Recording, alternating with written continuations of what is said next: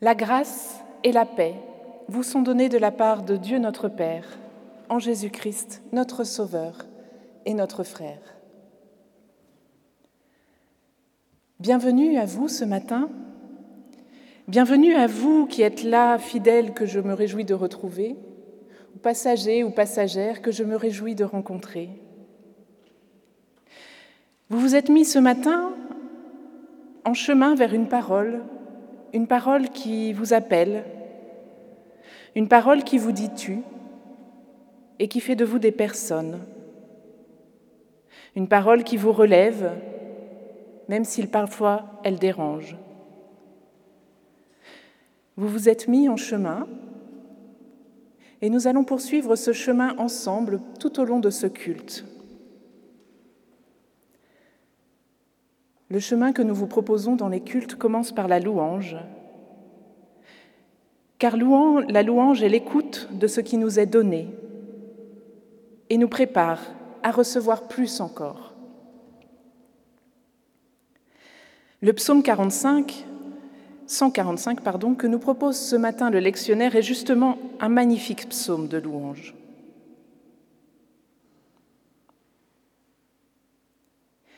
Mon Dieu, toi le roi. Je veux proclamer ta grandeur et bénir ton nom pour toujours. Je te bénirai chaque jour, je t'acclamerai sans fin. Le Seigneur est grand, infiniment digne d'être loué. Sa grandeur est sans limite.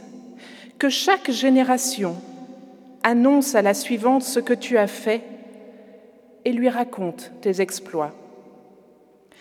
Je veux parler de ta majesté, de ta gloire et de ta splendeur. Je veux méditer tes merveilles. Le Seigneur est bienveillant, plein de tendresse. Il est lent à la colère et riche en bonté. Le Seigneur est bon pour tous. Son amour s'étend à toutes ses œuvres. Que toutes tes œuvres te louent, Seigneur. Que toutes celles et ceux qui te sont fidèles te bénissent. Qu'ils parlent de ton règne glorieux, qu'elles disent de quoi tu es capable. Ton règne est un règne éternel, ton pouvoir dure à travers tous les siècles. Le Seigneur tient fidèlement ses promesses, il est plein d'amour dans tout ce qu'il fait. Le Seigneur soutient toutes les personnes qui sont tombées. Il remet debout toutes celles qui fléchissent. Tous les regards sont fixés sur toi, espérant que tu leur donnes à manger au moment voulu. C'est toi qui ouvres ta main et qui satisfais aux besoins de tout ce qui vit. Le Seigneur montre son amour dans tout ce qu'il fait il est proche de toutes celles et ceux qui l'appellent.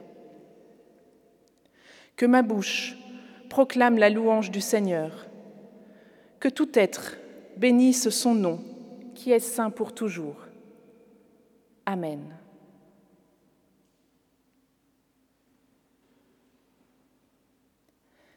Le nom de Dieu est saint, ce qui veut dire mis à part, séparé, sortie du chaos, pourrait-on dire aussi.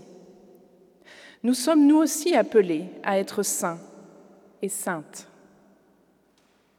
Mais force nous est de reconnaître que nous sommes encore englués dans la confusion, que nous manquons parfois de force pour en sortir. Nous prions.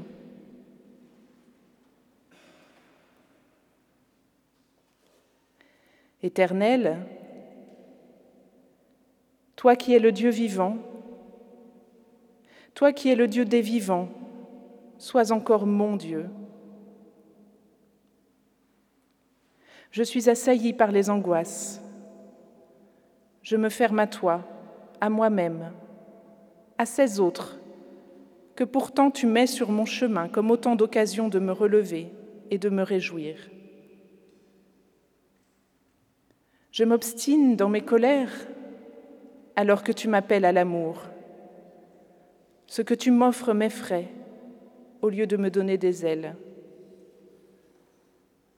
Tu m'as faite pour la joie et je suis empêtrée dans mes regrets et mes remords. Tu m'as faite pour le présent et je reste liée par les tourments du passé.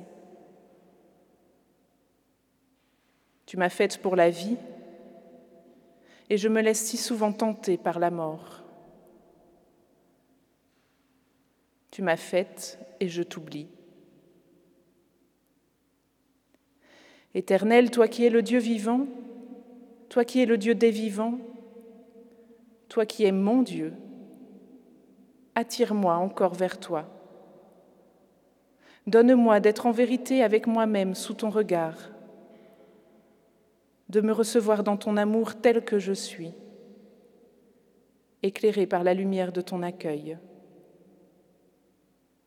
J'ai besoin de toi, Seigneur, de ton amour qui guérit, de ton esprit qui réconcilie, de ta joie qui fait vivre. Viens Seigneur. Amen. Et je vous propose de prolonger cette prière en chantant le numéro 35, Seigneur, accorde-nous ta grâce, les deux strophes. Et nous nous levons pour chanter.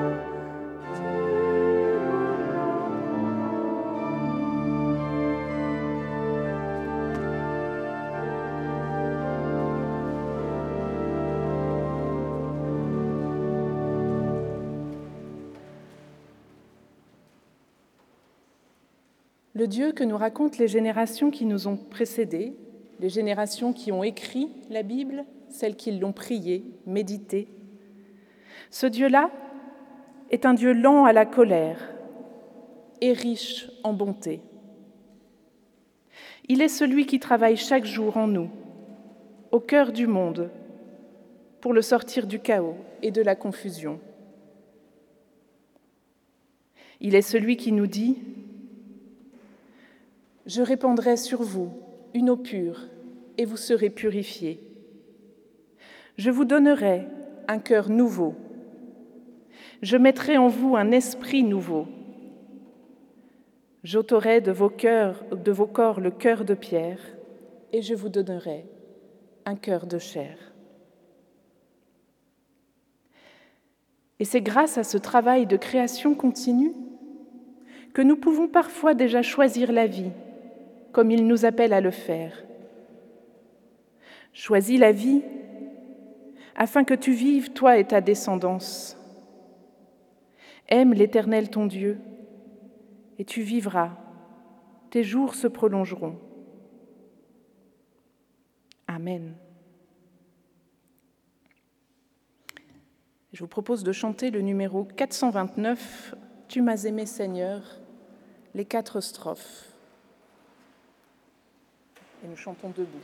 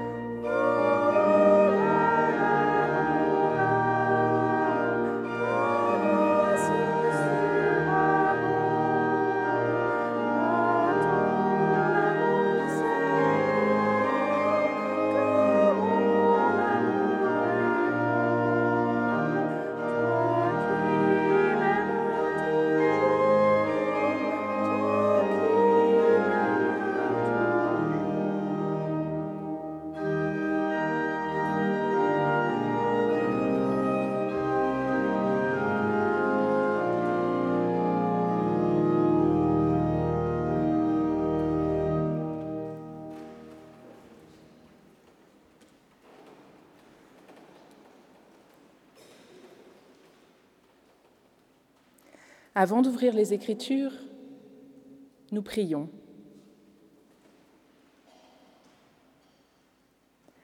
Grâce te soit rendue pour ta parole, ô Dieu notre Père. En elle, nous recevons la promesse que tu veux nous donner toi-même. Au milieu de nos vies agitées, qui connaissent parfois quelques joies, et aussi de grandes épreuves du corps, de l'esprit ou de l'âme. Nous te bénissons de nous permettre de nous arrêter un instant pour écouter ce que tu as à nous dire. Que cette heure de culte passée ensemble mette véritablement dans nos cœurs une lumière nouvelle qui éclaire notre chemin pendant les jours qui viennent et nous rende capables d'être dans le monde de meilleurs êtres humains. Ô Dieu notre Père, sois au milieu de nous. Amen.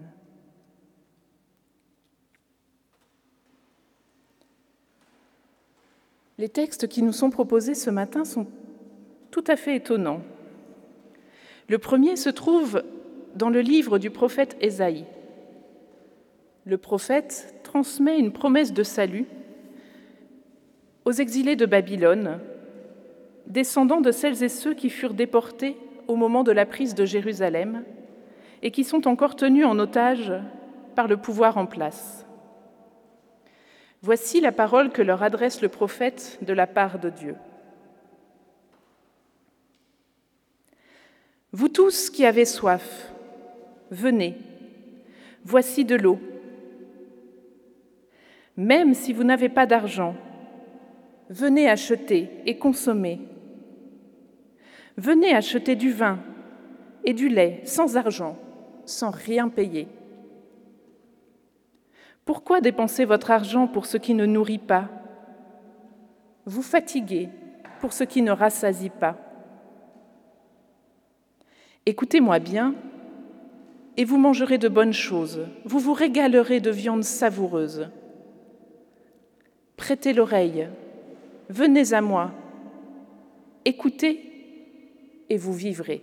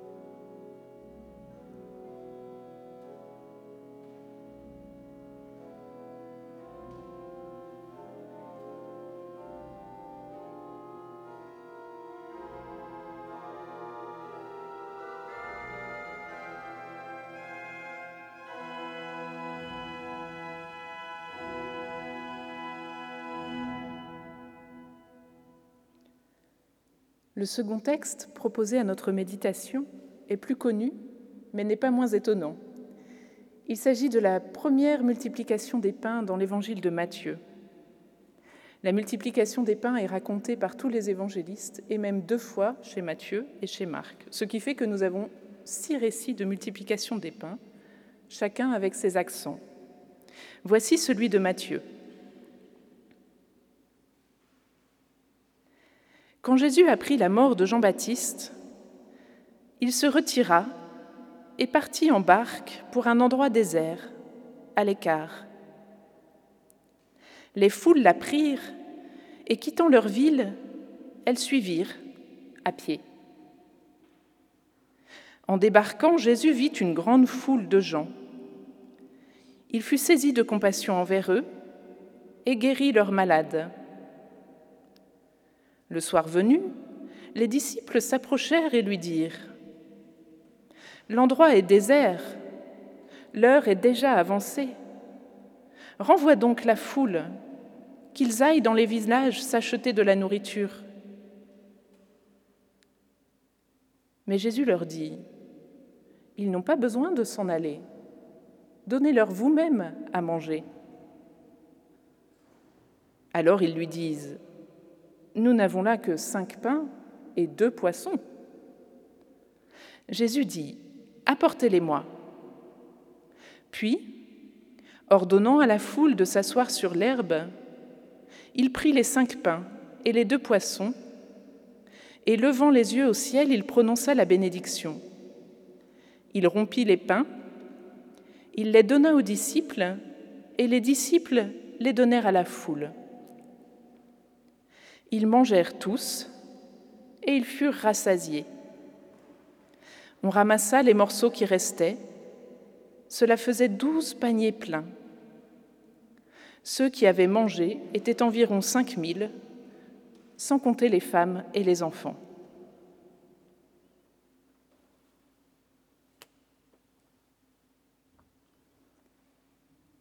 Et pour laisser résonner un peu ces textes, je vous propose de chanter le numéro 204, Viens habiter dans notre âme, les trois strophes. J'espère que cette fois je ne me trompe pas sur le nombre de strophes.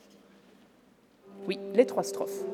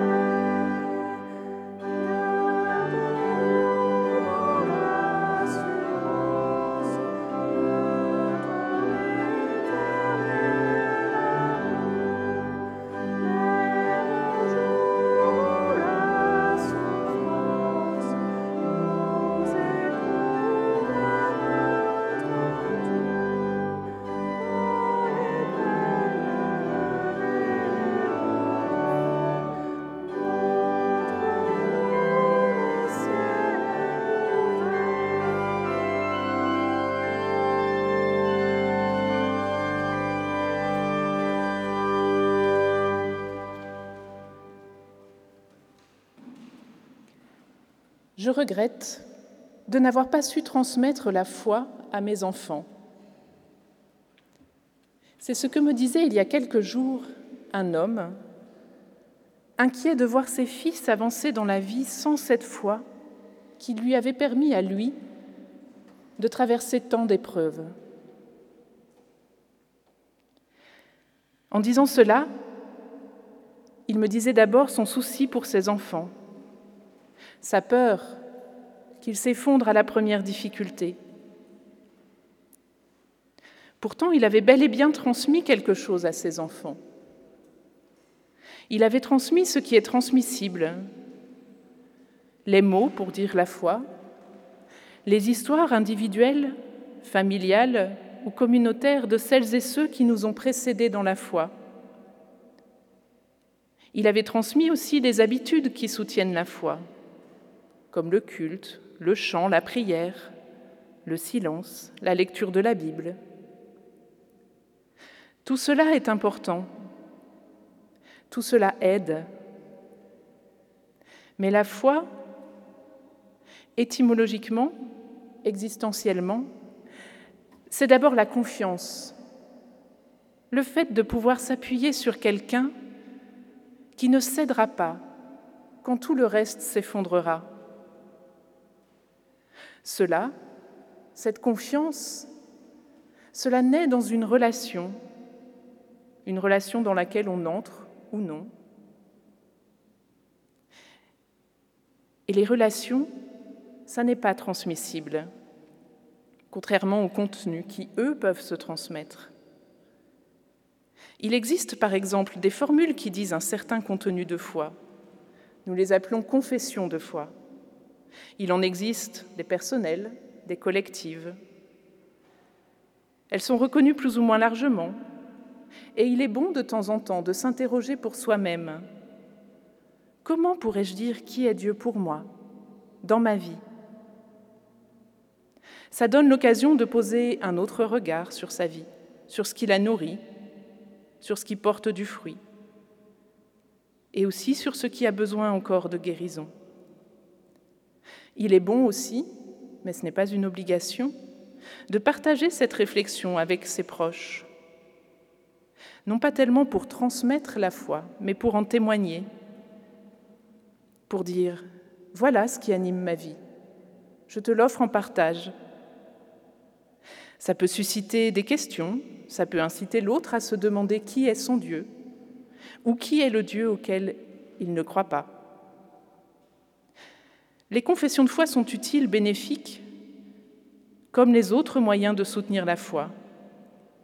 Pas parce qu'elles donnent le contenu de la foi, mais parce qu'elles témoignent de la foi d'une personne ou d'une communauté. La foi est relation. Elle naît d'une rencontre et cette rencontre, parfois peut être un appel direct, comme ça a été le cas pour les disciples, mais le plus souvent,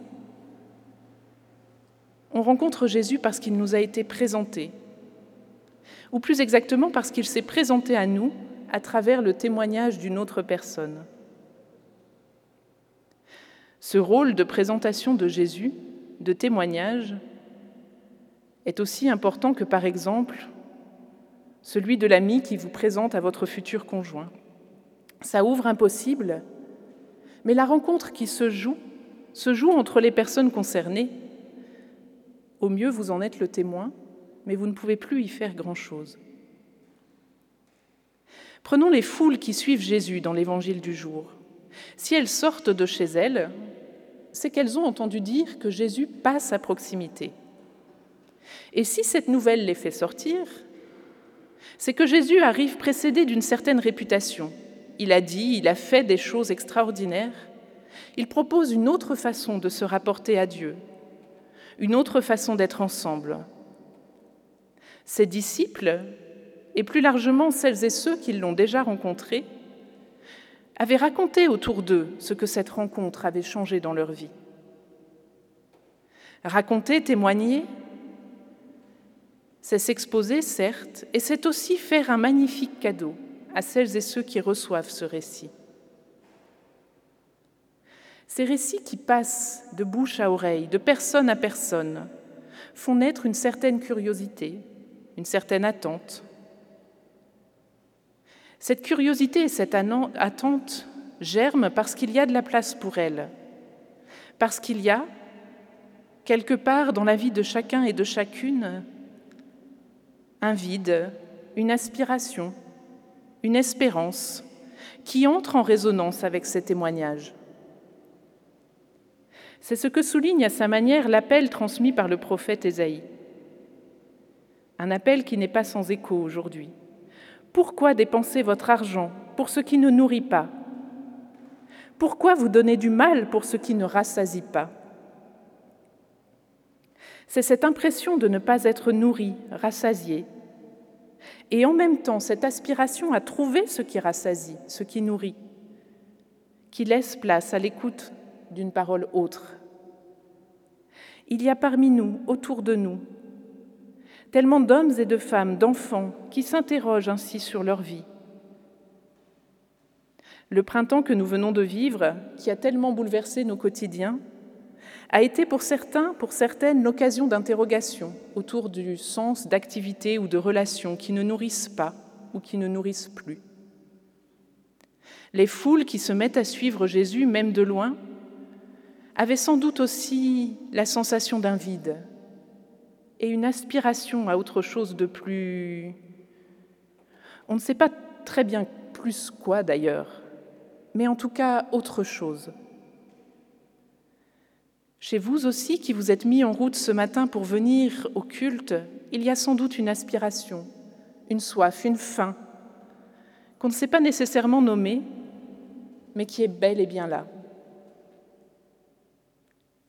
Dans notre récit, Jésus, en débarquant, trouve tous ces gens massés là, et il commence à aller à la rencontre de celles et ceux qui sont les plus fragiles, qui ont besoin d'être guéris. Le temps passe, les disciples s'inquiètent, ils ne voudraient pas que tous ces gens tombent d'inanition au milieu de nulle part. Ils transmettent leurs soucis à Jésus.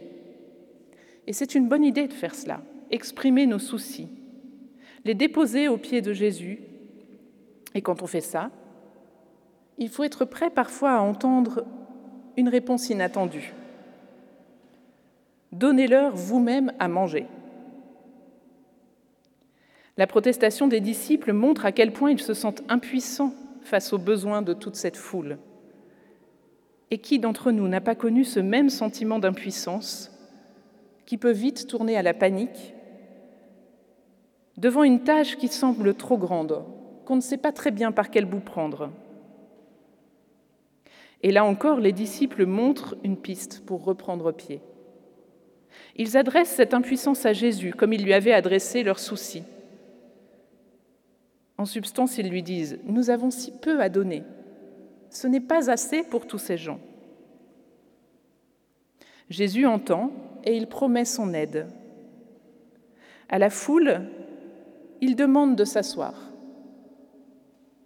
La foule mouvante, désorganisée, agitée peut-être, pressée d'approcher de Jésus, devient un groupe organisé où chaque individu a sa place, où l'on peut se poser, s'arrêter, se reposer, où l'on peut se regarder les uns les autres aussi, se parler peut-être, se découvrir. Suivre Jésus, c'est parfois se mettre en marche comme vous l'avez fait pour venir ici, et c'est parfois s'asseoir pour recevoir ce qu'il a à donner, comme vous l'avez fait aussi en arrivant ici. Dans cette foule au repos, assise, ce jour-là comme aujourd'hui, chacun peut voir et entendre ce qu'il y a à voir et à entendre. Chacun peut recevoir sa part. Et il n'y a à cela aucune condition, pas même celle d'avoir pensé à prendre son pique-nique au moment de sortir de chez soi, ni celle de connaître la Bible déjà un peu ou de savoir prier ou que sais-je, rien du tout.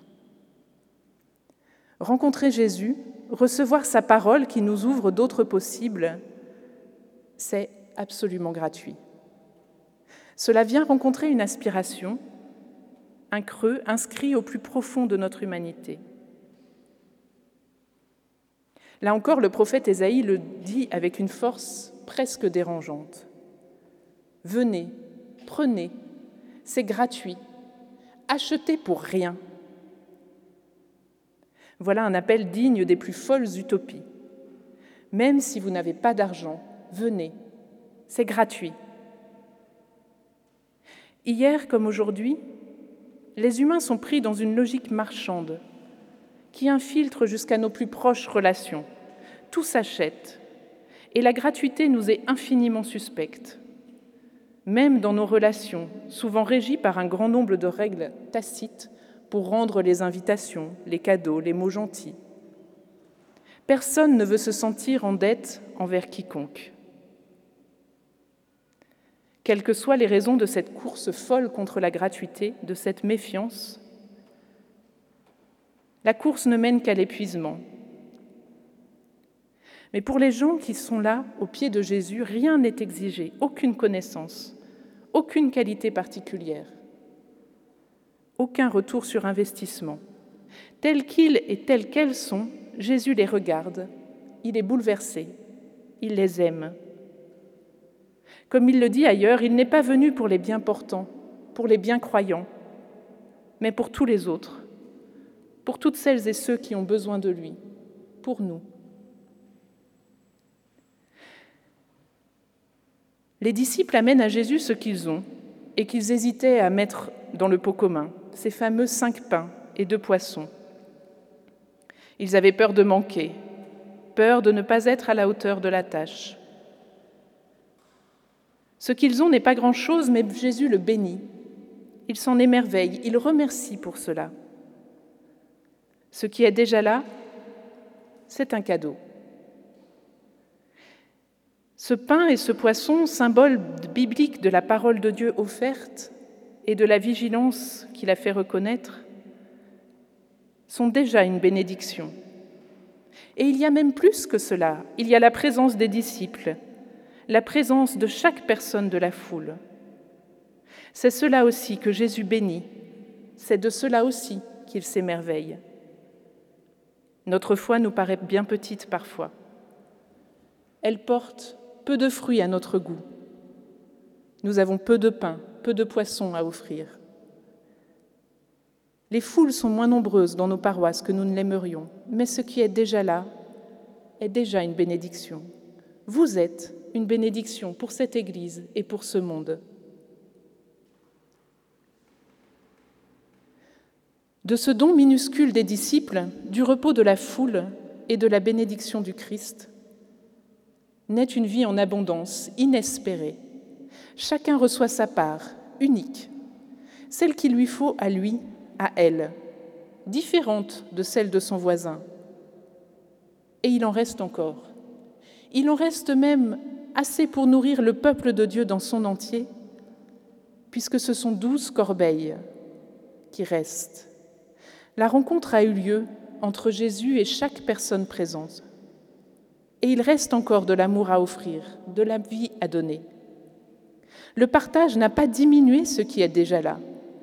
Au contraire, il l'a multiplié, il l'a rendu disponible pour d'autres encore. Le premier pas des disciples, le premier pas des personnes de la foule pour sortir de chez elles, la bénédiction du Christ, se sont démultipliés pour une vie plus abondante encore. De nombreuses personnes peuvent encore venir recevoir, ou bien les mêmes encore une fois, si elles en ont encore besoin. Il y a assez. Il y a ce qui est nécessaire à chacune, à chacun. Du premier pas des disciples et du déplacement de la foule est né par exemple ce récit qui nous nourrit ce matin, après avoir nourri des générations de croyants et de croyantes avant nous.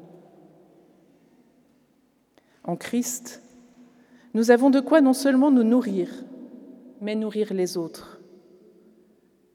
L'eau qui hydrate chaque partie de notre être, le pain qui nourrit, le lait qui fortifie et qui fait grandir, le vin qui désinfecte et qui guérit et qui donne un air de fête à la table sur laquelle il est posé. Le don du Christ réveille, ressuscite ce qu'il y a de plus beau, de plus généreux et de plus fécond en nous pour l'offrir au monde qui nous entoure. Oui, cet homme qui s'en voulait de n'avoir pas transmis la foi à ses enfants avait bel et bien transmis quelque chose. Mais la rencontre entre ses enfants et le Christ n'est pas en son pouvoir. Notre propre foi nous échappe parfois, la foi des autres plus encore. Elle se joue dans le mystère du face-à-face entre chacun et Dieu. Bien sûr, on peut faire deux ou trois choses qui aident, raconter qui est Dieu dans notre vie, nous mettre en marche, nous arrêter parfois, remettre entre les mains de Dieu nos soucis, nos impuissances, nous émerveiller de ce qui est déjà là, donner sans compter, recevoir ce qui est donné. Et nous réjouir de ce qui reste à donner. Écouter les récits des autres, nous laisser surprendre et nourrir par eux, apprendre à être ensemble, disciples du Christ. Mais surtout, nous pouvons nous appuyer sur la certitude que l'amour de Dieu est totalement gratuit. Il n'a aucune condition préalable, pas la foi non plus. Les enfants de cet homme sont aimés de Dieu,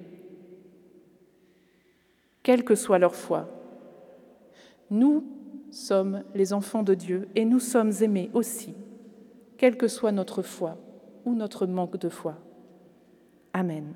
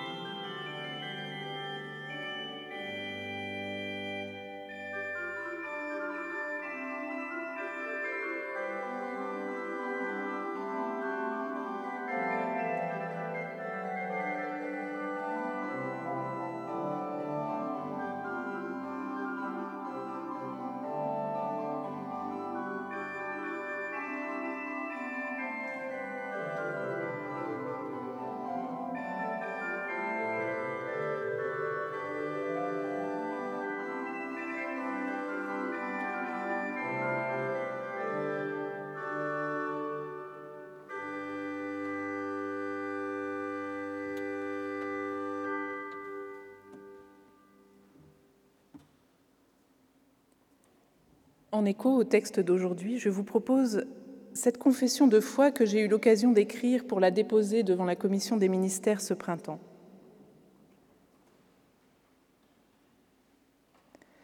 Je place ma confiance en Dieu, qui a créé et qui continue à créer le monde vivant et foisonnant. Il porte ce monde à chaque instant. Il lui ouvre un avenir. Il fait reculer le chaos. Il nous appelle à créer ce monde avec lui, à notre mesure. Je place ma confiance en Jésus de Nazareth, le Christ, qui a manifesté et qui manifeste le visage de Dieu pour chaque être, le visage de l'amour qui relève et qui relie. Il appelle chacun, chacune à devenir enfant de Dieu, frères et sœurs des autres humains. Je place ma confiance en l'Esprit Saint, souffle parfois ténu, parfois puissant, toujours vivant, qui insuffle en nos êtres la vie en plénitude, l'amour en plénitude que Dieu espère pour nous et de nous. Il est l'action de Dieu aujourd'hui dans le monde et en nous. J'ai confiance en l'Église, communion des croyants et des croyantes de tous les temps de tous les lieux, au-delà des frontières que tracent les humains. Je ne suis pas croyante seule, mais avec d'autres qui me nourrissent et me soutiennent, m'interpellent et me dérangent aussi. C'est ensemble nous sommes peuple de Dieu, c'est ensemble que nous sommes appelés à être et à témoigner. J'espère en la vie plus forte que les forces de la mort, en l'amour plus fort que les forces de division. Amen.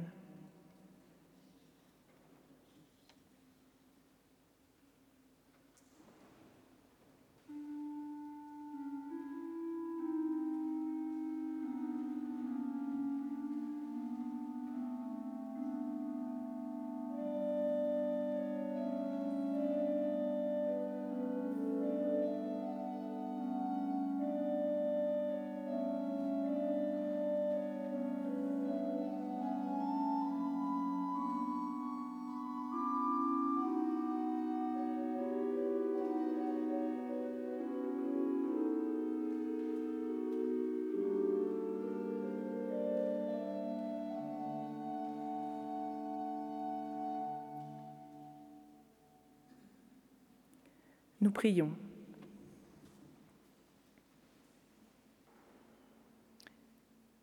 Jésus, toi qui es le Christ, toi qui as lutté dans la nuit de Gethsemane, qui as connu la défaite et la douleur et les as acceptées, toi qui acceptes d'être vaincu par notre orgueil, notre indifférence, notre folie, par notre foi, toi qui as su la morsure de la mort, toi qui te tiens dans notre vie de toute ton attention,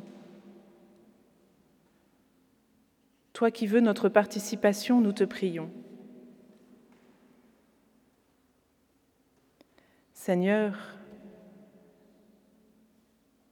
fais-nous connaître le secret où tu nous attends.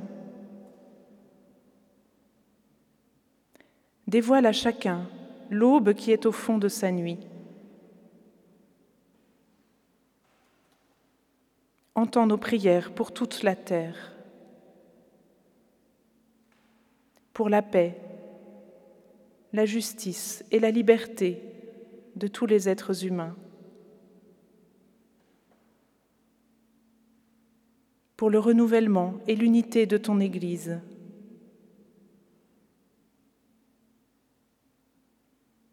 Pour que chacun de nous sente cette soif et cette faim et se mette en route à ta suite.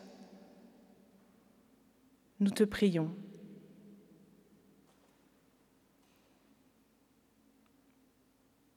Et toutes nos prières, nous les rassemblons dans celles que Jésus nous a apprises. Notre Père, qui es aux cieux, Que ton nom soit sanctifié, que ton règne vienne, que ta volonté soit faite sur la terre comme au ciel. Donne-nous aujourd'hui notre pain de ce jour. Pardonne-nous nos offenses, comme nous pardonnons à ceux qui nous ont offensés. Ne nous laisse pas entrer dans la tentation, mais délivre-nous du mal, car c'est à toi qu'appartiennent le règne, la puissance et la gloire pour les siècles et des siècles. Amen. Et nous allons chanter notre dernier chant, le numéro 418, les quatre strophes, chant pendant lequel sera recueillie votre offrande.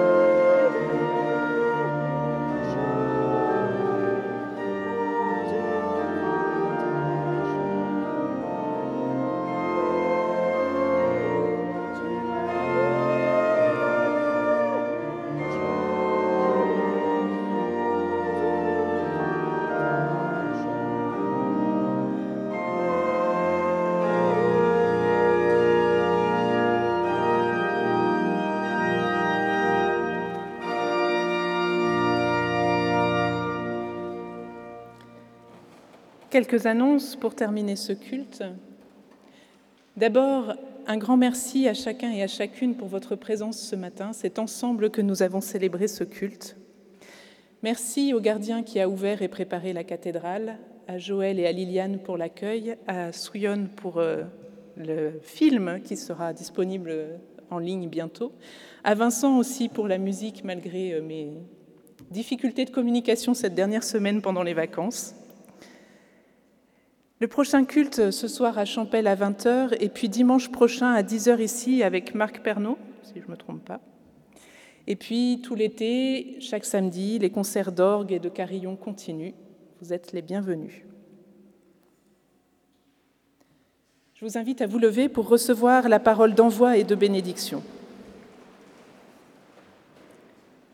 L'apôtre Paul encourageait ainsi les chrétiens de Rome. Qui nous séparera de l'amour du Christ? Est-ce que ce sera la détresse, l'angoisse, la persécution, la faim, les privations, le danger, la mort?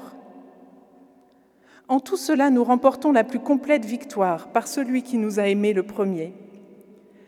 Oui, j'ai la certitude que rien ne peut nous séparer de son amour, ni la mort, ni la vie ni les anges, ni d'autres autorités ou puissances célestes, ni le présent, ni l'avenir, ni les forces d'en haut, ni celles d'en bas, rien ne pourra jamais nous séparer de l'amour que Dieu nous a manifesté en Jésus-Christ, notre Seigneur. Cet encouragement est pour vous aujourd'hui. Il est adressé à chacune et à chacun, personnellement, comme la bénédiction. L'Éternel te bénit et te garde.